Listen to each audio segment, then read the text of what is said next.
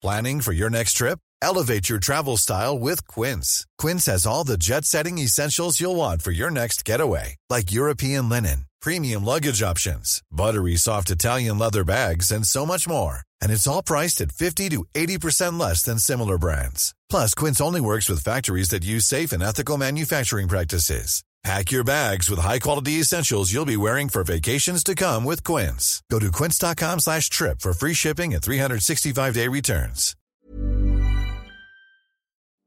Salut, c'est Hugo de Hugo Décrypte. Bienvenue sur le podcast des actus de Mashup. Alors, chaque mercredi à 20h dans mon émission Mashup en live sur la chaîne Twitch Hugo Décrypte, on revient sur deux grands sujets d'actualité et on prend le temps d'en discuter ensemble avec mes invités dont vous pouvez euh, retrouver les informations en description. Bref, si jamais vous loupez une fois le live sur Twitch, eh bien, pas d'inquiétude puisque donc euh, le podcast est là. N'hésitez pas à vous abonner, mais c'est pas encore le cas pour euh, ne pas louper les suivants et pour découvrir l'autre séquence de cette émission, à savoir ma rencontre chaque semaine avec une grande personnalité pour euh, revenir sur son parcours, eh bien vous pouvez taper Mashup l'interview. Voilà, je crois que j'ai tout dit, je vous souhaite une bonne écoute.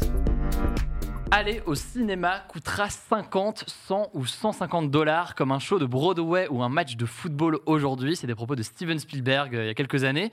Autre propos, il n'y aura bientôt plus que 40 films par an dans les salles de cinéma, surtout des franchises, des suites et des films d'animation. Ça, c'est des propos de, Ben Affleck qui viennent un petit peu alimenter euh, le débat et le sujet de, euh, de ce soir. En ce moment, c'est le Festival de Cannes. Donc je me suis dit, Tant qu'à faire, aujourd'hui, on va parler euh, de cinéma, de l'évolution du monde et de l'avenir du cinéma. Et euh, dans l'actualité, en ce moment, il y a notamment euh, ces chiffres qui sont pas bons, il faut le dire en ce moment, pour le monde du cinéma. La fréquentation des salles de cinéma a diminué drastiquement, avec moins 23% des places vendues en avril 2022 par rapport à avril 2019, donc avant le Covid et avant la fermeture des salles, etc. En parallèle, là, j'enfonce des portes ouvertes, mais les plateformes de streaming comme Prime Video ou encore Netflix prennent de plus en plus de place dans notre quotidien. Certains évoquent même une possible fin du cinéma. Et c'est de ça donc qu'on va parler euh, ce soir pour voir ce qu'il en est réellement, votre regard, votre point de vue sur le sujet. On va pouvoir en débattre euh, ensemble. Euh, trois personnes avec moi ce soir pour en parler. D'abord, Vincent, Vincent Courtade, bonsoir. Salut. Merci d'être là. tu es directeur marketing de The Jokers. J'ai toujours un doute sur la prononciation. The Jokers. Exactement. Ah, ah, ouais, un petit mélange de, français et d'anglais. une société donc de distribution et de production de films. merci d'être là ce soir. Merci. ciao, qui Alofir, bonsoir. Bonsoir. Merci d'être là, toi aussi. Tu es réalisateur, mais aussi enseignant au Conservatoire libre du cinéma français. Euh, forcément, j'imagine que tu as ton avis sur la question de, de l'avenir du cinéma. Certainement, merci de m'inviter. Et puis, euh, la question, elle est brûlante, et puis on en parle toujours à l'école avec les étudiants. C'est très intéressant. Euh, très bien, c'est très intéressant d'avoir le regard, je pense, d'ailleurs, d'étudiants ou de, jeunes qui veulent évoluer dans ce milieu-là et la façon dont ils perçoivent euh, tout ça. Et enfin, Jérémy Pelletier, euh, c'est pas la première fois que qu'on te reçoit ici. on t'a vu sur des sujets un peu plus politiques dernièrement, mais tu es directeur des études à la Fondation Jean Jaurès et notamment auteur de Se divertir demain. Et la fête est finie avec un point d'interrogation. On va donc pouvoir en parler ensemble sur l'évolution notamment de l'univers du divertissement. On l'a dit, il y a de moins en moins de personnes qui vont au cinéma, en tout cas cette année par rapport à 2019. Euh, Jérémy, pour toi, pour commencer, et après en vrai, je vais être curieux d'avoir votre regard à tous, euh, pourquoi est-ce que les Français iraient de moins en moins euh, au cinéma? Bah, évidemment, euh, la crise sanitaire est passée par là. Et alors, on a dit beaucoup, effectivement, qu'il y avait beaucoup de phénomènes qui préexistaient déjà euh, à la crise sanitaire. La sédentarité, euh, l'amour des gens pour le cocooning, pour le chez-soi, etc., etc. La vérité, c'est que la crise sanitaire, elle a accéléré beaucoup de choses. Elle a accéléré beaucoup de tendances. Et je pense qu'effectivement, euh, la tendance du canapé, pour le dire de façon très, très caricaturale, euh, l'augmentation de ce qu'on peut appeler la flemme, pareil, pour utiliser, je pense, un terme qui est très présent, qui est très prégnant dans, euh, pense en tout cas dans la société aujourd'hui, je suis toujours très intéressé quand on fait des enquêtes et, et euh, quand on demande aux Françaises aux Français c'est quoi le, terme qui caractérise le mieux leur état d'esprit aujourd'hui. Le premier terme qui arrive en tête, en tout cas qui arrivait en tête juste après la pandémie, c'était le terme de fatigue. Et donc on était comme ça, déjà après la pandémie, après la crise sanitaire, on était face à un peuple fatigué, un peuple fatigué qui a pris beaucoup d'habitudes, beaucoup de nouvelles attitudes, et notamment, et tu l'as très bien dit, euh, la consommation effectivement euh, d'écran, euh, la consommation de films à la maison. Il y a beaucoup d'enquêtes qui viennent d'être publiées justement à l'occasion de l'ouverture du Festival de Cannes qui ont montré bah, l'impact évidemment des plateformes de vidéo à la, demande sur la fréquentation du cinéma. Et ce qui est très intéressant dans, ces études-là, c'est que ça a eu un impact même chez les gens qui allaient beaucoup au cinéma, parce qu'on peut se dire, bon, mais de toute façon, c'est surtout les, les, moins croyants, les moins pratiquants que ça touche, parce que finalement, les plus pratiquants, les plus croyants, un peu comme à l'église, ils continuent à aller au cinéma. La vérité, c'est qu'effectivement, les enquêtes montrent que ça a eu un impact réel, un impact important, et globalement... Y compris après le Covid. Y compris, absolument, après le Covid, et on voit aujourd'hui, effectivement, que depuis le, début de l'année, les chiffres de fréquentation ne, sont pas bons, les entrées dans les, les, salles, effectivement, de cinéma, et notamment quand on regarde les, scores des films français, ne sont pas très bons. Et donc, il y a effectivement ce, ce changement d'habitude, d'attitude qui a un impact réel sur le cinéma et sur ce lieu qu'est le cinéma. Toi, Vincent, tu observes la même, la même chose on observe tout à fait ça. Et en fait, pour appuyer euh, ce que tu dis, euh, ce qui est hyper intéressant, c'est à quel point euh, le public a changé d'habitude. C'est vraiment plus. C'est clairement le défaut numéro un, c'est la, la, perte d'habitude. Mmh. Aujourd'hui, en effet, on peut prévoir, là où il y a quelques années, on pouvait prévoir une séance de cinéma à l'avance, une semaine avant, avec des potes. on se dit, allez, ce soir-là, on se le bloque, on y va, et on ne l'annulait pas. Quoi. Il y a quelque chose de. de voilà, c'était sacré. C'était notre, notre, religion, exactement. bien. Bah, c'est l'église, hein, l'église c'est pas pour rien. Et, euh, et aujourd'hui, en fait, on, remarque des changements qui sont du, du, style de voilà, un quart d'heure avant la séance, on a notre place qui est pré-réservée, qui est annulable, qu'on peut annuler. Et en fait, finalement, on va se dire, bah, tu sais quoi, chérie, finalement, ça va être un Deliveroo ce soir et on reste à la maison. Donc ça, pour le coup, c'est vrai que c'est un changement d'habitude du spectateur qui est là-dessus, euh, sur le côté. Bah, aujourd'hui, on se retrouve à devoir la compétition pour nous distributeurs, elle est euh, plurielle en fait. Il n'y a plus, on n'est plus en compétition entre distributeurs comme c'était avant euh, entre distributeurs de films. Euh, on est en compétition évidemment avec les plateformes, et je pense que c'est un sujet mm. qu'on va aborder, mais aussi toute autre sortie sociale en fait, que ce soit, et on l'a vu post-Covid, aller boire une bière, voir des copains, euh, se balader, mm. aller au théâtre, etc., etc. Enfin voilà, il y a tellement, tellement aujourd'hui de, de, moyens de se divertir, de, au sens très large, que en effet, nous, nos concurrents deviennent extrêmement larges. Et on l'a vu même au début de, il, y a deux ou trois ans, nos premiers concurrents, c'était presque Fortnite, quoi. L'arrivée des, euh, de, tous ces jeux-là, euh, enfin voilà, qui forcément forcent les gens à rester chez soi. Donc, en effet, aujourd'hui, on se retrouve presque en concurrence avec un Deliveroo. Et là, du coup, c'est à nous, distributeurs, euh, à producteurs aussi, aux talents, aux auteurs, aux réalisateurs, d'apporter des films qui donnent envie aux spectateurs. nous, on doit accompagner ces films-là pour qu'ils hmm. puissent trouver leurs spectateurs. Et puis souvent, il faut qu'on donne envie, en fait. Euh, au passage, tu as des, élèves dans le chat, visiblement, qui te, ah. t'ont comme prof. Il y en a un certain bah, nombre dans, le, chat qui, qui réagissent. Je les salue. Euh, qu'est-ce, que, qu'est-ce que je veux dire ouais, Toi, cette question de, pourquoi est-ce que les gens vont moins au cinéma, comment est-ce que tu le, l'analyses Enfin, de, de, mon optique, euh, surtout de praticiens, de réalisateurs mm. et ensuite d'enseignants. Donc, euh, on est en train de réfléchir à la question. Donc, personne ne peut prétendre avoir la réponse. Parce que, comme il l'a bien dit, la, la, concurrence, elle est multiple. Ce n'est plus un film ou un type de film ou un genre de film prédominant. Et le reste des films. Là, on est face à un phénomène assez nouveau. Euh, je dirais, euh, on, est, on est en concurrence avec un certain nombre de phénomènes ou un certain nombre de formes artistiques ou de formes, euh, je dirais, de, de, la vie de tous les jours, c'est-à-dire se faire livrer à la maison, regarder un film à la demande. Ça nous pousse un petit peu à réfléchir et je dirais plutôt du côté la, la réflexion du métier de comment faire un film aujourd'hui, parce que la question de la demande et la question aussi de l'envie, d'attiser l'envie, parce que normalement, les cinéastes, on est les anticipateurs des désirs. Mmh. Enfin, je ne sais pas si c'est toujours bon. Donc, euh, ce qui se passe maintenant, c'est qu'on est en train de réfléchir la manière de raconter les histoires, la manière de filmer, euh, je vous donne un exemple très simple, c'est-à-dire l'avènement de, la, vidéo à la demande et puis le rapport avec l'écran, le support n'est plus le même. Vous savez, même à l'enseignement, on ne peut plus ressasser les phrases qu'on faisait avant. Par exemple, Godard qui disait regarder le cinéma, c'est lever la tête, mm. puis la télévision, c'est baisser la tête. c'est fini ce temps. Donc euh, le film, il est plutôt dans sa poche, il est plutôt euh, à portée de main de tout le monde. Donc c'est une nouvelle façon de vivre le film, de vivre le cinéma. Maintenant, est-ce qu'on va continuer encore à avoir cette sacralité du sanctuaire que vous avez appelé la chapelle? C'est-à-dire, on se retrouve tous un peu dans l'intimité. Et puis, euh, c'est surtout cet acte que je trouve assez noble, en fait, pour, euh, pour le cinéma, et surtout le cinéma, l'art d'une manière générale, c'est de se retrouver dans une salle sombre, à côté de l'inconnu, mais ça n'attise pas forcément la peur et la vigilance on est en confiance. Donc cet exercice collectif, est-ce qu'il va continuer, oui ou non? On se pose tous la question et on est en train de réfléchir à la question.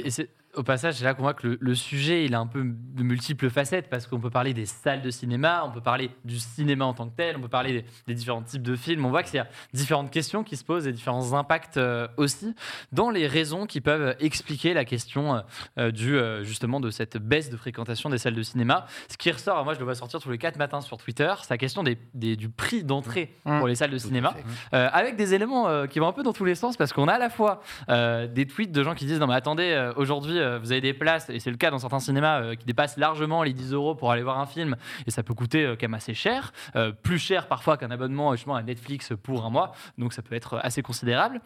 Et en même temps, je vois toujours des gens répondre, dire, ouais, mais attendez, si tu es jeune, ou même d'ailleurs pas forcément jeune, euh, pour euh, moins de 20 euros par mois, tu as un mm. abonnement qui donne un accès illimité aux salles de cinéma pour voir tous les films que tu veux et autant que tu veux. Mm. Euh, cette question du prix, comment est-ce que vous la voyez, comment est-ce que vous la percevez, même de, votre côté en tant qu'acteur de ce, de ce monde-là? Est-ce que vous avez vu déjà une évolution sur les prix Et quel impact est-ce que ça a selon vous? Alors le prix a légèrement augmenté dû à l'inflation forcément. mais alors déjà, il faut savoir que le, le, prix du billet est à la discrétion de l'exploitant euh, qui va définir son prix chacun. C'est la salle de cinéma? C'est la salle de cinéma, c'est ça, tout à fait. Euh, donc ce n'est pas à nous, distributeurs, euh, de, mettre le prix du billet le plus haut possible. Non, nous, on prend une part qui est toujours la même, film après film. C'est à l'exploitant qui va définir son propre prix. en fait, ce, ce, prix du billet, c'est un peu une une, idée reçue, un peu une, une, légende, et tu, l'as très bien dit, en fait, c'est vrai que ça revient euh, tous les quatre matins, quoi. C'est impressionnant. Mmh. Euh, alors oui, en effet, si on s'arrête au tarif de certains multiplex, qui, je le rappelle, ont des, des coûts assez euh, forts, de, enfin assez, assez, enfin des coûts de fonctionnement, j'entends, assez, assez, assez chers, parce qu'il faut les faire tourner, hein, les, les 10 salles, installer une cabine de projection, c'est plus de 300 000 euros. Enfin voilà, il y a du, y a du, du personnel, etc. qu'il faut payer. C'est des prix, en effet, qui sont chers, mais qui apporte également une expérience qui n'est pas semblable à ce que vous vivrez chez vous. Mmh. Euh, et c'est euh, c'est par ailleurs le pari qu'a fait euh, Pathé Gaumont avec ses salles, avec ses salles premium. mais il faut, je pense que ça, ça n'occulte pas tout le reste qui est mis en place. C'est-à-dire qu'il y a des cartes illimitées. Il faut aussi faire la pédagogie auprès des gens de manière générale que il y a des cartes qui sont en effet à des, qui sont à peu près au même tarif que les Netflix que vous allez payer, qui vous permettent de voir tous ces films en illimité. Mais également, au-delà de ça, il y a des initiatives d'exploitants eux-mêmes qui vont baisser des tarifs. Euh, je pense notamment, alors là à Paris, euh, à côté, euh, du Lac Cinéma, qui va proposer des places à 5 euros le mercredi de sortie, pour justement favoriser le bouche à oreille du début de, du mercredi de sortie, mmh. sachant qu'aujourd'hui on voit une évolution en termes d'entrée de, qui est très lisse, c'est-à-dire que le, le, mercredi de sortie n'est presque plus aussi sacré. Il n'y a plus le truc, sauf j'imagine pour quelques très gros films, il y a plus ce truc de l'événement du mercredi. C'est ça, en fait, c'est à nous hein, de remettre l'événement on va, on va en reparler, je pense, un peu après, mais il faut remettre l'événement au centre de la salle de cinéma. Les films doivent être événements. Le travail des exploitants euh, sur ces films-là, euh, avec des débats, avec des avant-premières, etc., doit être événement. Et, euh, et on l'a vu sur, des, sur des sorties, de, notamment, on ne, sort, on ne sort pas que des films frais en salle. Quand on dit films frais, c'est des, des, des, sorties, voilà, des films qui viennent de se tourner. On sort aussi des films de patrimoine et on l'a vu récemment avec pas mal d'événements qu'on a créés autour de nos films de patrimoine, avec notamment, on pourrait croire que. Des gros euh, classiques qui sortent. Exactement, mais un classique de 1940 euh, qui est euh, L'être d'une inconnue, et ben, en fait, en, ramenant par exemple Olivier Mine, qui est un expert de, de, Louis Jourdan, l'acteur du film, les tout le monde, personne ne se doute que le, qu'il, est, qu'il, est, qu'il, en est un véritable expert. Et pourtant, en fait, on a, ça nous a permis de ramener énormément de jeunes en fait, dans la salle. On a fait du complet avec des jeunes qui venaient voir un film en carré, en noir et blanc, qui date de 1940. En fait, c'est ça. Il faut remettre l'événement dans la salle de cinéma. Je vais me tourner euh, vers vous, euh, Shaoki et, Jérémy, sur cette question-là euh, du prix. Si je, suis un peu provocateur, je dirais alors, ok, il y a un abonnement à 16 euros par mois et, c'est moins cher que parce que c'est du illimité, donc c'est intéressant. Et en même temps, un abonnement Netflix, encore une fois, c'est peut-être 10 balles par mois, dans les 10 balles par mois. C'est illimité aussi. J'ai pas à me déplacer. Aujourd'hui, je peux avoir pour beaucoup moins cher qu'avant une excellente télé avec un excellent son, voir un vrai truc de home cinéma mm. pour beaucoup moins cher qu'il y a quelques années et avoir quasiment, en tout cas, selon certains, une expérience de, cinéma chez moi.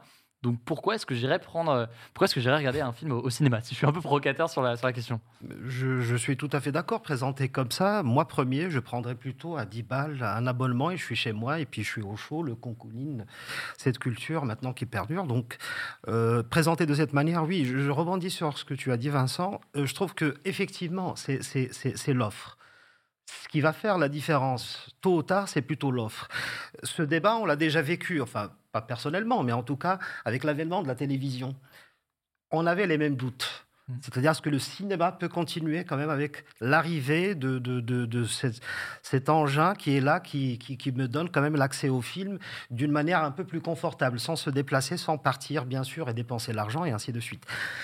Néanmoins, le cinéma a existé et a continué d'exister. Alors, parce que la, la, L'offre est, différente, c'est-à-dire pour voir une grosse production, euh, un peplum, c'était permis au cinéma. Parce que le modèle économique du cinéma permettait justement des choses assez, assez, assez, grandes et puis assez spectaculaires, ce qu'on ne retrouvait pas à la télévision. Et donc, à partir de là, je pense que c'est la même question qui se pose entre le cinéma et puis les plateformes. C'est-à-dire, si jamais c'est la même proposition que j'ai entre la salle de cinéma et puis mon canapé, ben, je vais choisir mon canapé. Et quand tu parles d'offres ici, tu parles d'offres d'un point de vue cinématographique ou tu parles d'offres d'un point de vue. On parlait d'équipement, on disait que Gaumont, effectivement, avait, euh, avec Pathé Gaumont, le groupe avait euh, investi clairement dans des cinémas euh, haut de gamme. On, le voit dans le prix, mais aussi dans, hmm. le, confort des sièges, etc., etc. Toi, tu le vois comment Je le vois par rapport au contenu plutôt. Hmm pas forcément le cadre dans lequel on voit le film. Mmh. Euh, je parle par rapport au contenu. Par exemple, euh, si vous prenez, euh, si on reprend bien sûr une époque révolue, pour voir un film comme Laurence d'Arabie. C'était impossible de le voir ailleurs que dans une salle de cinéma parce que ce sont des standards de cinéma. Mmh. Aujourd'hui, tout a été d'une manière ou d'une autre un peu confondu. C'est-à-dire, on peut retrouver Game of Thrones qui coûte encore plus cher qu'un film. Mm. Et là, on a un grand spectacle, justement. Et après, je pars au cinéma pour voir un film intimiste. Mm. Vous voyez ce que je veux dire? Donc, mm. il y a un dérèglement, on va dire, enfin, pas dérèglement, c'est un peu négatif, mais je dirais, il y a un changement qui opère. Et puis là-dedans, les praticiens, les gens qui théorisent, les intellectuels, on a encore du mal à tirer des conclusions et encore loin de tirer des enseignements et le transmettre à, nos étudiants. Jérémy, j'ai donné la parole dans quelques instants, mais du coup, je reprends cette citation de Ben Affleck qui disait Je pense que les films de cinéma vont devenir très chers et ne seront plus que des événements. Ils vont surtout être pour les jeunes et seront dans le genre de ce que fait Marvel. Est-ce que c'est ça, du coup, l'avenir du, cinéma comme on l'entend dans les salles de cinéma pas. On l'espère pas, c'est un peu pessimiste. Mais est-ce que c'est pas cette dimension, au final, que tu évoquais de. Là, quand je parle de la salle de cinéma, de, de l'idée, on va aller voir au cinéma, dans une salle de cinéma, j'entends, un film qui, où les moyens sont tels que, euh, en fait, ça vaut le coup de le voir sur un grand écran parce qu'on en prend plein les yeux, quoi. Enfin, je, pense, enfin c'est un peu pessimiste, mais après... un petit peu légèrement dans le... Voilà, enfin ça nous inquiète quand même. On aime bien faire ce métier et puis se retrouver dans des salles et dans des festivals. Bien sûr.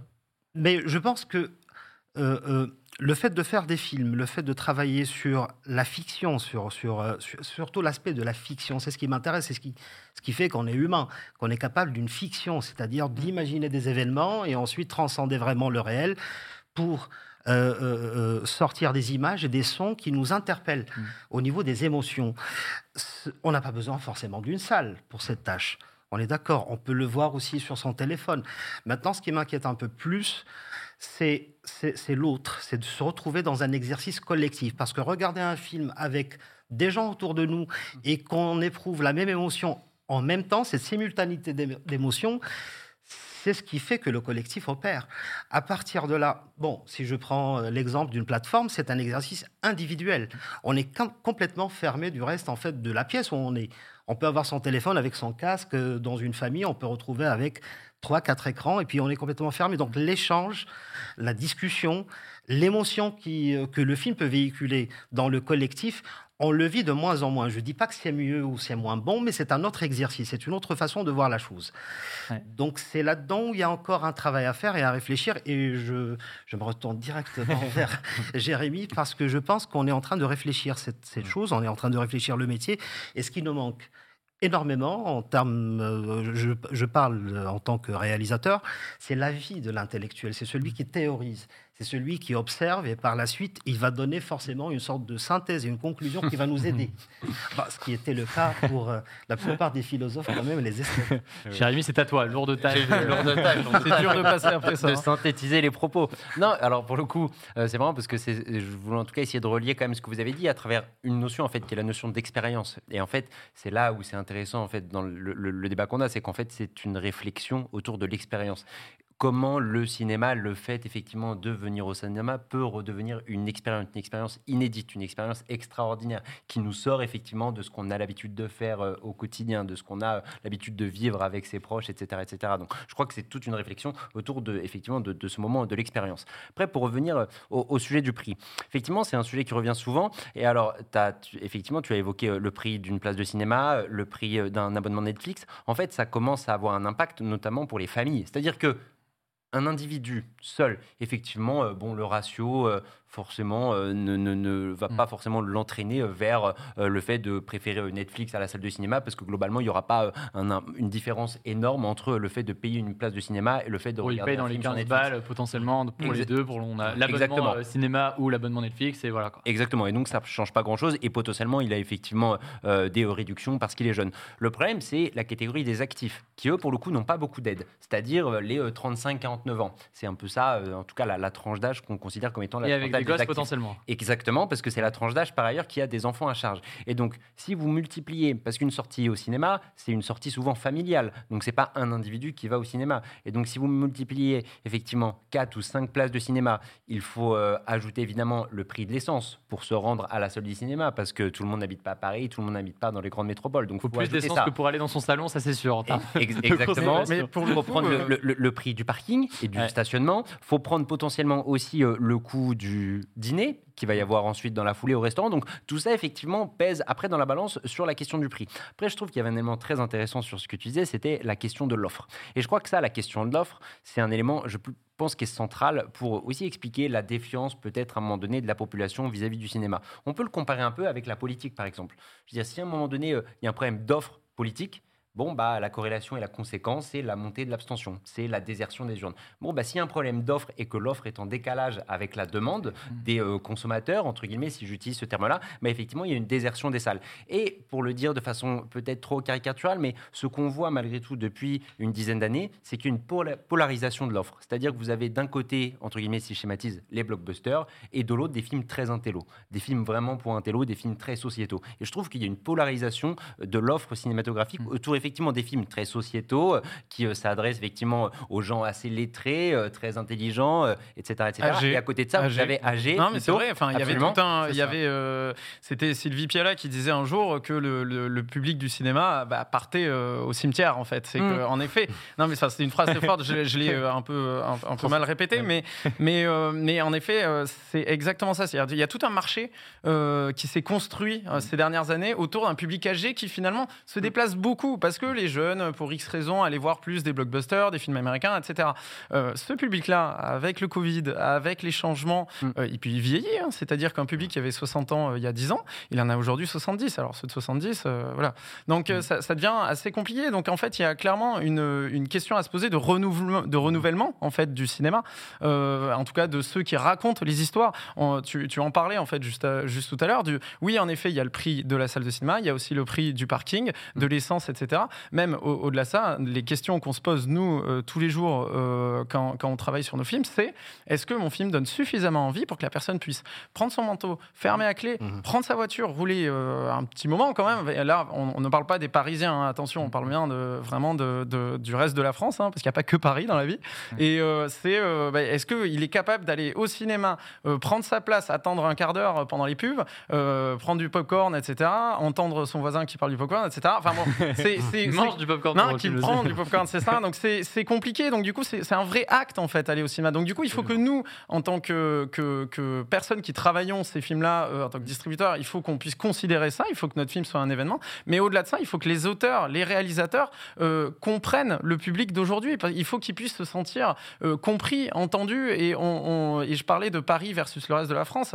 On, est un métier qui est quand même très centré autour de Paris, avec beaucoup de gens qui prennent des décisions depuis Paris. Il faut montrer un cinéma pluriel avec de la diversité. C'est aussi pour ça, et là-dedans, que Netflix en a fait sa force, la diversité des, des, talents qu'on voit à l'écran, la diversité des histoires qu'on raconte. Et c'est nous, notre boulot en tant que distributeur, et c'est ce qu'on fait aujourd'hui chez, chez Jokers avec des premiers et seconds films d'auteurs qui viennent d'un peu partout. Mm. il faut qu'on puisse, nous, faire ce boulot-là, de mettre en avant d'autres voix, en fait, des voix plus jeunes. Et, et, pour reprendre juste une phrase de Ludovic et Zoran Boukarmin, de, qui avait sorti Teddy et qui vont sortir cet été l'année du requin, qui disait on a une culture plurielle. On est capable de regarder Truffaut et de jouer à GTA. En fait, c'est des mhm. réalisateurs qui sont comme les jeunes d'aujourd'hui. En fait, c'est-à-dire qu'il faut que ce soit des auteurs qui comprennent à qui ils s'adressent. En fait, absolument. Et, juste sur ce sujet-là, parce qu'on parle beaucoup de la question d'un événement, on parlait aussi tout à l'heure. Euh, tu évoquais notamment la question euh, de, euh, du côté social, du côté communautaire. Je passais le bon terme, mais l'idée de se rassembler mhm. devant un film, etc.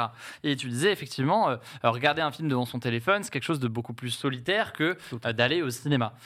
si je joue un peu la provoque là-dessus, moi j'ai le sentiment que dans ce qui a beaucoup fait parler ces derniers jours, mais ces derniers mois même plutôt, euh, j'ai beaucoup plus entendu parler socialement et eu des discussions sur des séries que hmm. sur des films. Si on prend le cas euh, là de la série Le Flambeau, bon, c'est hmm. euh, qui est sorti, qui est sorti il y, a, quelques jours cette semaine. le Flambeau, c'est une série qu'on a tous regardé peut-être de notre côté, hmm. mais on a tous vu passer des vannes, des mèmes, tout ce qu'on veut. On a tous discuté éventuellement de la série sur les réseaux sociaux. Et donc, de fait, il y a une dimension sociale que j'ai pas forcément aussi avec le cinéma, à moins que tout le monde ait vu le, le film. Mais c'est mm. il y a quand même une dimension sociale via des choses qu'on regarde de notre côté, quoi, qui est différente par contre. Bien sûr, c'est différent, donc il y a forcément un lien. Maintenant, moi j'ai souligné plutôt en fait le, le, le, fait de se rendre à une salle mm. et de regarder un film. D'abord, d'abord c'est, une expérience sensorielle c'est-à-dire de voir un gros plan, un visage qui fait deux fois sa taille. Ce mm. C'est pas du tout la même expérience. Je ne dis pas que c'est mieux ou c'est, mm. encore mieux de voir en plus petit. En, fait, l'échelle, c'est quelque chose qui agit immédiatement sur la perception du public. Ça, c'est la première des choses. La deuxième des choses, c'est que le fait, le, temps, c'est-à-dire de regarder le film en même temps. Alors, souvenez-vous. Euh, quand on était encore plus jeune, et puis euh, c'était la télévision, on voyait un, épisode d'une série, le lendemain, dans la cour de récréation, c'était le sujet. Ça se fait, mais ça se fait d'une manière décalée. La temporalité. La temporalité de la discussion, c'est ça. Et j'irai encore plus loin, je dirais plutôt le film, en rentrer dans, dans, dans, des salles de cinéma pour sortir renseigné sur soi-même. C'est-à-dire que c'est les réflexes, ça forge les réflexes, ça travaille sur le subconscient commun. Euh, c'est des discussions mmh. qui se font très rapidement juste après le film à chaud, et ensuite on part, on réfléchit. Donc il y, a un engagement physique Ça ne veut pas dire que je suis un nostalgique et je dis que c'est mieux. et, je, et, je, joue à la provoque aussi, et je suis euh, tout à fait d'accord. Je suis du genre à justement apprécier le, cinéma, et, et, je vais quand même très régulièrement pour ce côté aussi, alors déjà vivre quelque chose avec d'autres personnes et ça fait partie du truc, mais aussi, c'est vrai, mais la, dimension physique joue aussi. Mm. Et euh, moi, ce côté, tu sors d'un film, tu rentres chez toi, tu prends le métro, tu rentres chez toi, ça fait partie quasiment. Enfin, moi, pour moi, ça fait partie de l'expérience du cinéma de rester un petit peu dans le film, de, ressentir encore ces choses-là qui soit t'ont touché, soit t'ont, je sais pas, et qui restent en toi pendant encore un moment. C'est vrai que t'as moins ça quand tu vas, quand tu vas au film. Ou discuter d'ailleurs avec quelqu'un avec qui tu es allé. Puis pour appuyer ce que tu dis, en fait, c'est exactement ça. C'est euh, au fond, quand on va au cinéma pendant deux heures, on est concentré. Aujourd'hui, c'est très difficile, je sais pas vous, mais en tout cas, personnellement et de ce qu'on tourne de nous, euh, c'est très difficile de, de, de regarder un film sur la télé, etc., sans être dérangé par son téléphone qui sonne, par des messages, par ci, par ça. Au cinéma, il y a une espèce de communion collective qui fait que, en effet, pendant deux heures, tu es concentré. En effet, juste après, on est encore sur le chemin de retour, on y pense, on, y, on en reparle avec nos amis. Euh, évidemment, euh, c'est plus visible en live dans un cinéma dans le cadre d'une comédie, parce que forcément, ça rit et on a envie de tous rire ensemble, en fait. Euh, et ça, c'est chouette. ça se voit un peu moins dans les drames, sauf quand on entend son voisin pleurer à chaudes larmes. Mais c'est vrai qu'il y a une expérience qui est complètement différente et, tu, euh, tu l'as très bien dit, c'est ce côté chemin du retour où, ouais, en effet, en fait, ça va me marquer pendant longtemps. Je vais y réfléchir un peu plus que, mhm. ah, ça y est, mon film est fini, bah, je vais faire cœur mes pattes. Et le fait de couper euh, joue beaucoup. Moi, je sais que c'est aussi un élément qui fait que je vais aussi souvent au cinéma, c'est l'idée de se dire, en fait, c'est entre guillemets un des rares moments au final où euh, j'arrive à, couper à ce point. Il y en a d'autres heureusement, mais ça fait partie de ces moments-là et, c'est quand même appréciable. Mais en fait, ça ressemble beaucoup tu sais, à l'expérience du match de football dans un stade. Parce que, et d'ailleurs c'est intéressant, euh, les stades de football subissent aussi ce que euh, subissent les salles de cinéma. On voit effectivement, euh, si vous êtes fan de foot, vous regardez les matchs de Ligue 1, à part effectivement au Parc des Princes, parce que ce n'est c'est beaucoup de touristes aussi maintenant qui viennent dans les travaux du Parc des Princes parce que par ailleurs les places sont très chères. Mais globalement, les stades de football sont de plus en plus désertés. Les stades ont du mal effectivement à faire comble, à faire foule. Mais en effet, il reste quelque chose d'inédit malgré tout quand on va voir un match dans un stade. C'est effectivement euh, le fait que pendant une heure et demie, euh, vous êtes coupé, vous êtes concentré, vous avez une expérience sensorielle, le bruit autour de vous, le bruit du ballon, le bruit des joueurs, la pluie qui tombe, la pluie qui tombe, le, chant des euh, supporters, mais le, le football n'est pas victime de quelque chose dont est victime effectivement euh, euh, le, le, cinéma. C'est la question euh, potentiellement de la simultanéité de l'offre. C'est-à-dire mmh. que effectivement le lendemain d'un match de football, c'est quelque chose qui fait commun. C'est quelque mmh. chose qui permet aux gens de revenir à ce qui s'est passé. Tu as vu hier le match, tu as regardé la première mi-temps, la deuxième mi-temps. C'est encore quelque chose qui fait commun. De plus en plus difficilement parce qu'il y a une pareil, il y a une, multiplication de l'offre. Aujourd'hui, si vous voulez regarder un match de football, bah, vous pouvez regarder globalement dans l'ensemble des championnats d'Europe et, et, et du monde. Et donc, euh, bon, il y a moins le côté, euh, le championnat français, c'est ce qui réunit tout le monde, mais malgré tout, ça fait encore commun. l'instant est toujours. Euh, Exactement, c'est toujours présent et ça peut encore faire commun dans les discussions. Et en effet, un film aujourd'hui, un film au cinéma, un film à la télévision, parce qu'on peut aussi parler de la télévision, c'est plus quelque chose qui va créer effectivement la conversation à la machine à café. C'est plus quelque chose qui va devenir en tout cas un référentiel commun, un référentiel en tout cas dans, dans l'imaginaire collectif commun. Et donc, oui, c'est un des sujets. Donc, faut recréer effectivement ce rite-là qui permettait de faire commun. Et je trouve que tu l'as très bien évoqué par ailleurs. Il y a quand même un sujet qui est lié euh, au goût des autres. C'est-à-dire qu'en fait, si à un moment donné, euh, on a entre guillemets la flemme euh, d'aller effectivement dans une salle, c'est aussi qu'il y a une montée dans ce pays, et ça on le voit dans les enquêtes, de défiance vis-à-vis d'autrui. La montée de l'individualisation. Le fait que globalement, vous avez 7 Français sur 10 qui considèrent qu'on n'est jamais assez trop prudent quand on a affaire aux autres. Et donc, cette perte de goût des autres, qui a été beaucoup accélérée aussi pendant la crise sanitaire, en tout cas cette survalorisation de l'ultra proximité, de la sphère familiale très proche, de la sphère amicale très proche, bah, fait qu'effectivement, on a du mal à aller vers les autres. Et euh, un dernier élément de comparaison. En fait, ça me fait beaucoup penser le débat qu'on a à euh, ce qui s'est passé avec les boîtes de nuit. Les boîtes de nuit en France, euh, il y a 40 ans, vous en aviez 4000. C'était énorme, etc. Beaucoup, effectivement, de territoires, notamment les territoires ruraux, avaient des boîtes de nuit. C'est un endroit où se rejoignaient les gens chaque vendredi soir, chaque samedi soir. En 40 ans, on en a perdu plus de la moitié. On a aujourd'hui environ 1500 boîtes de nuit en France. Donc, on est passé de 4000 il y a 50 ans. Et le Covid n'a pas aidé. Ah, et le Covid, effectivement, n'a pas aidé. Et quand vous interrogez notamment la jeune génération sur les raisons pour lesquelles ils ne vont plus en boîte de nuit, alors ils vous citent aussi le prix, euh, très souvent, mais globalement, ils vous citent aussi quelque chose qui est, euh, bah, vous savez, euh, à la fin de semaine, on est fatigué, on a un petit peu la flemme, et finalement, on préfère faire la fête à la maison. Et donc, ce à quoi on assiste depuis deux ans, c'est aussi la privatisation de la fête. C'est la fête à la mhm. maison. Ah et donc, c'est exactement le phénomène, c'est la fête sur mesure, la fête sur, en contrôle, la fête bien maîtrisée. C'est une perte aussi du goût de l'aléatoire et du hasard, et je pense que le cinéma est aussi victime de ça. Et, et donc, justement, j'ai te poser la question de pourquoi il y a ce, ce un repli sur soi, pas forcément, mais euh, ce renouvellement des façons de euh, se divertir et de sortir. Euh, est-ce que ça tient à la, question de, de sécurité? Tu as parlé de la question du prix, qui est un autre, un autre élément. Comment est-ce que tu expliques que, que ce soit dans, dans le cas du cinéma ou dans le cas typiquement des, des sorties, est-ce que même l'enjeu technique joue aussi? C'est tout comme on peut se dire, bah, de la même façon qu'aujourd'hui on peut se payer une, une belle télé mmh. plus facilement qu'il y a 10 ans forcément et avoir un, un meilleur rendu. Mmh. Peut-être que en fait on a un bien meilleur système son facilement plus Spotify. Hmm. Et donc, en fait, on peut lancer une soirée, euh, si je caricature à mort, ça, assez, assez facilement. Ça tient aussi à tout ça? Ouais, bien sûr. D'ailleurs, on voit, c'est très intéressant, dans les études de consommation, euh, depuis le confinement, depuis la crise sanitaire, une augmentation de l'achat des home cinéma. Et effectivement, vous avez une part euh, non négligeable de Français qui, année après année, effectivement, se dotent de home cinéma. Et c'est vrai dans les grandes métropoles comme dans les zones rurales. Et donc, c'est aussi lié, alors, voilà, à, à l'augmentation, ou en tout cas à l'évolution de ce sujet lié au confort. On est dans une société de confort. Et donc le confort, ça passe d'abord avant tout par le chez-soi, par le bien-être chez soi, etc. Donc il y a cet élément-là qui, qui est, très important. Et donc c'est là où il faut essayer de montrer et de mettre en lumière le fait que ce n'est pas en contradiction le confort avec le fait d'aller dans une salle de cinéma. Mais il y a un sujet que tu as évoqué et qui est très important, qui est le sujet de la protection et que le sujet effectivement de la sécurité.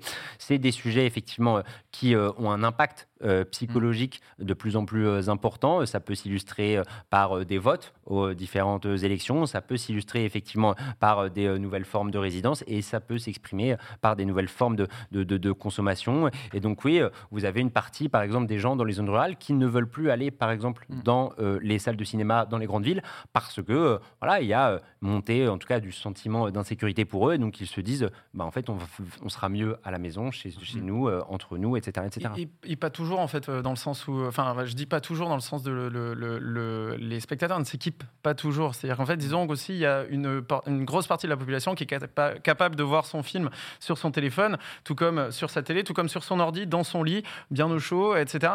C'est pas, hum, enfin, euh, euh, on l'a vu dans les ventes, par exemple, du Blu-ray qui est arrivé euh, sur le marché en, promettant une qualité HD mmh. extraordinaire, etc., qui n'a jamais vraiment décollé. En fait, le DVD est, resté roi, même s'il a dégringolé ces dernières années.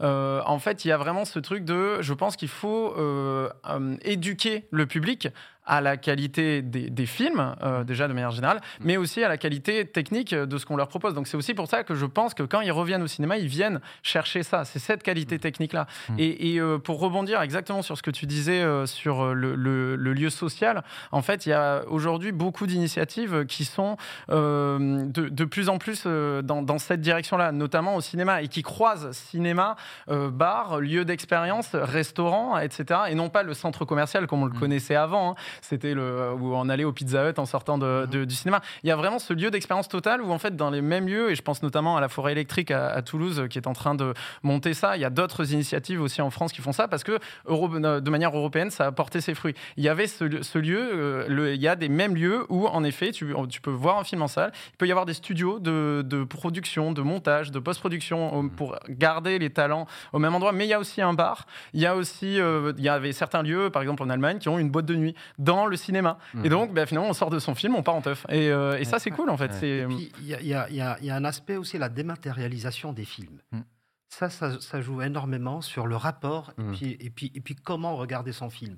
C'est-à-dire, avant, c'était inenvisageable d'avoir un film chez soi. C'est 5 hmm. à 6 bobines de 35 mm. Il faut un projectionniste, il faut une salle. C'est tout un rituel en fait pour voir un film. Ah, moi j'ai ça chez moi. Hein. Ah ben, j'ai un projectionniste qui me dort dans le placard. on, passera voir le dernier film. Toutes les nuits. Donc la dématérialisation, c'est-à-dire aujourd'hui le film, il n'est plus, euh, il n'est plus concret. Plus solide. C'est plus solide, c'est plus un objet d'abord, même en passant bien sûr de l'argentique à, euh, je ne vais pas rentrer dans les détails, vers le numérique, on a, on a, on a quitté la 35 mm pour le DCP. Alors là, on n'a pas du tout un objet concret qu'on peut toucher, qu'on peut poser. Le DVD encore, on pouvait faire encore la démarche de mettre un objet puis regarder son film. La dématérialisation a fait en sorte que le rapport au film, mmh. il est devenu un peu plus détendu qu'avant. Ce, n'est plus le rendez-vous culturel ou bien le rendez-vous personnel où se retrouver perdu dans la ville de Paris, ne pas savoir où aller, à un moment de chagrin. Et puis voilà, il y a des récits de grands réalisateurs. C'est comme ça qu'ils sont devenus cinéphiles. Mais, et, surtout, mais c'est là où moi je trouve que c'est un élément qui, que je trouve assez important à titre personnel en tant que personne qui va au cinéma mais qui n'évolue pas dans ce, dans ce milieu-là. On a, euh, vous avez beaucoup dit, euh, voilà, il faut euh, faire comprendre la qualité des films, ce qu'on peut voir au cinéma, etc., etc. Mais moi, dans, ma tête, il y a cette petite réflexion à chaque fois qui me disait, mais en fait, il y a un film qui est bon. Si j'ai pas eu le temps de le voir au cinéma, je pourrais toujours le voir après, que ce hmm. soit en VOD ou après sur une, sur une plateforme. Et je sais que moi, j'ai tendance à aller, en général, pour les films que je veux voir, j'ai tendance à, vouloir les voir au cinéma. Mais je sais que dans mon entourage, il y a énormément de gens aujourd'hui qui me disent, je leur dis, allez, je viens de sortir du cinéma, il faut aller voir ce film, il est vraiment bien. Et, le réflexe de beaucoup de personnes aujourd'hui, c'est Ok, top, bah, on note et on ira le voir dans quelques mois. Hmm. Parce que euh, aujourd'hui, on préfère le voir euh, euh, chez soi. Donc, on en revient un petit peu à la question, à la question originale. Mais est-ce que l'enjeu, il tient au, type de film qu'on va aller produire et au film qu'on va aller réaliser? Ou est-ce qu'il tient davantage à la particularité de l'expérience en soi d'une salle de cinéma par rapport à. Je, pense que aussi, euh, il faut, euh, c'est de la responsabilité un peu commune. On est en train de me donner des grands mots alors qu'on parle au fond. On sauve pas des vies, hein, on fait du cinéma hein, et le cinéma est un divertissement, le cinéma euh, est un, un, produit culturel, voilà. Mais c'est de la responsabilité aussi des spectateurs. Je pense à, tu vois, tu parlais de, de non, j'irai le voir plus tard. En fait, la, la valeur d'un film se crée à la sortie salle. En fait, les entrées vont déterminer la vie d'un auteur qui pourra faire son film suivant ou pas, etc. C'est-à-dire C'est-à-dire que s'il n'a pas eu assez d'entrées, il va galérer pour faire son film suivant. Donc en fait, si on a réussi à faire un bon film, si on a un auteur en lequel on croit, c'est il faut aller le soutenir dès la sortie salle. Il faut, alors évidemment, tout le reste de la chaîne de valeur est respecté. Si on va le voir, si on achète un DVD, c'est cool, merci. Mais, mais, mais il faut, c'est quand même la première fenêtre. Il y a quelque chose d'assez prestigieux dans la, salle de cinéma. Puis aussi, c'est quelque chose qui coûte très cher. C'est-à-dire sortir un film en salle, mm. c'est euh, très très cher hein, mm. pour un distributeur. Ça faut pas l'oublier.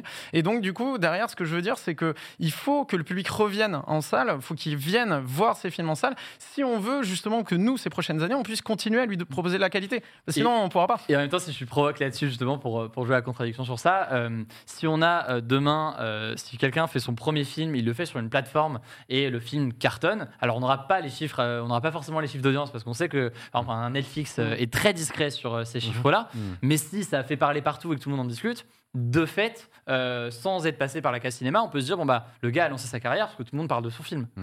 Mais le, souci c'est que quand il voudra revenir euh, à la salle, euh, parce qu'il pourra peut-être pas forcément faire tous ses films sur Netflix, bah forcément on va regarder un peu ce, qu'il a fait avant. Et, ok, il y aura des chiffres sur une, une habitude qui est différente que celle qui mm. est allée en salle. C'est là où, en fait, euh, les, décisionnaires, les financiers, etc., vont peut-être euh, regarder le, film de manière assez différente. Alors après, oui, mm. euh, pour un auteur, c'est génial d'être vu dans le monde entier, simultanément, partout, avec une machine aussi grosse que, que Netflix. Mais le travail, en fait, du distributeur, en tout cas en salle, est différent. En fait, il va l'accompagner éditorialement différemment en fait. Mm. C'est ce qu'on voit comme différence entre un, film qui est lancé à, grosse pompe par, euh, par une plateforme mm. euh, et un travail de distributeur qui va être d'accompagnement déjà euh, de l'auteur dans la fabrication du film, hein, pour, parce que nous on cherche quand même aussi à faire le meilleur film possible, pas forcément à coller à des algorithmes, mais au-delà de ça, on, on, va l'accompagner avec une presse, avec un gros travail de presse, un travail de, un mm. travail de promotion qui sera différent.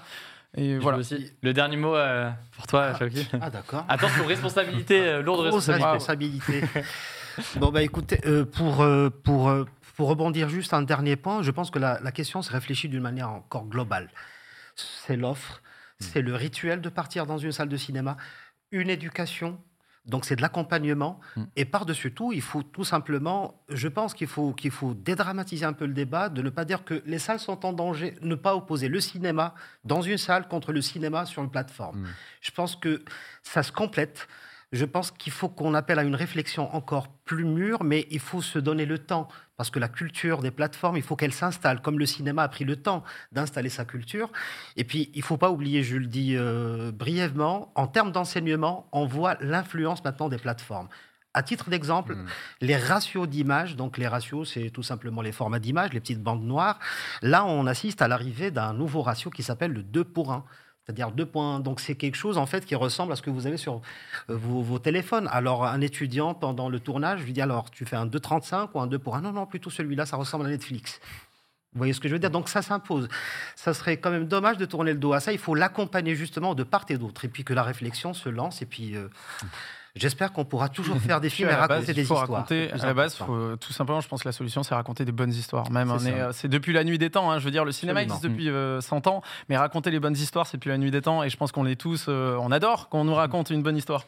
Donc, voilà. ça reste au cœur, au cœur du sujet. Merci beaucoup à tous les trois pour ce vaste sujet. J'ai trouvé ça absolument passionnant.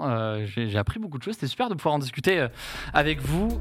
Voilà, j'espère que cet échange vous a intéressé. En description, je vous mets des petits liens pour en savoir plus et pour découvrir donc euh, mon format d'interview dans le cadre de cette émission euh, Mashup, interview de personnalités qui soient sportives, journalistes ou encore artistes, eh bien vous pouvez taper Mashup l'interview directement sur votre application euh, de podcast. Écoutez, prenez soin de vous et on se dit à très vite. Even when we're on a budget, we still deserve nice things. Quince is a place to scoop up stunning high-end goods for 50 to 80% less than similar brands. They have buttery soft cashmere sweaters starting at $50, luxurious Italian leather bags, and so much more. Plus, Quince only works with factories that use safe, ethical, and responsible manufacturing. Get the high-end goods you'll love without the high price tag with Quince. Go to quince.com/style for free shipping and 365-day returns.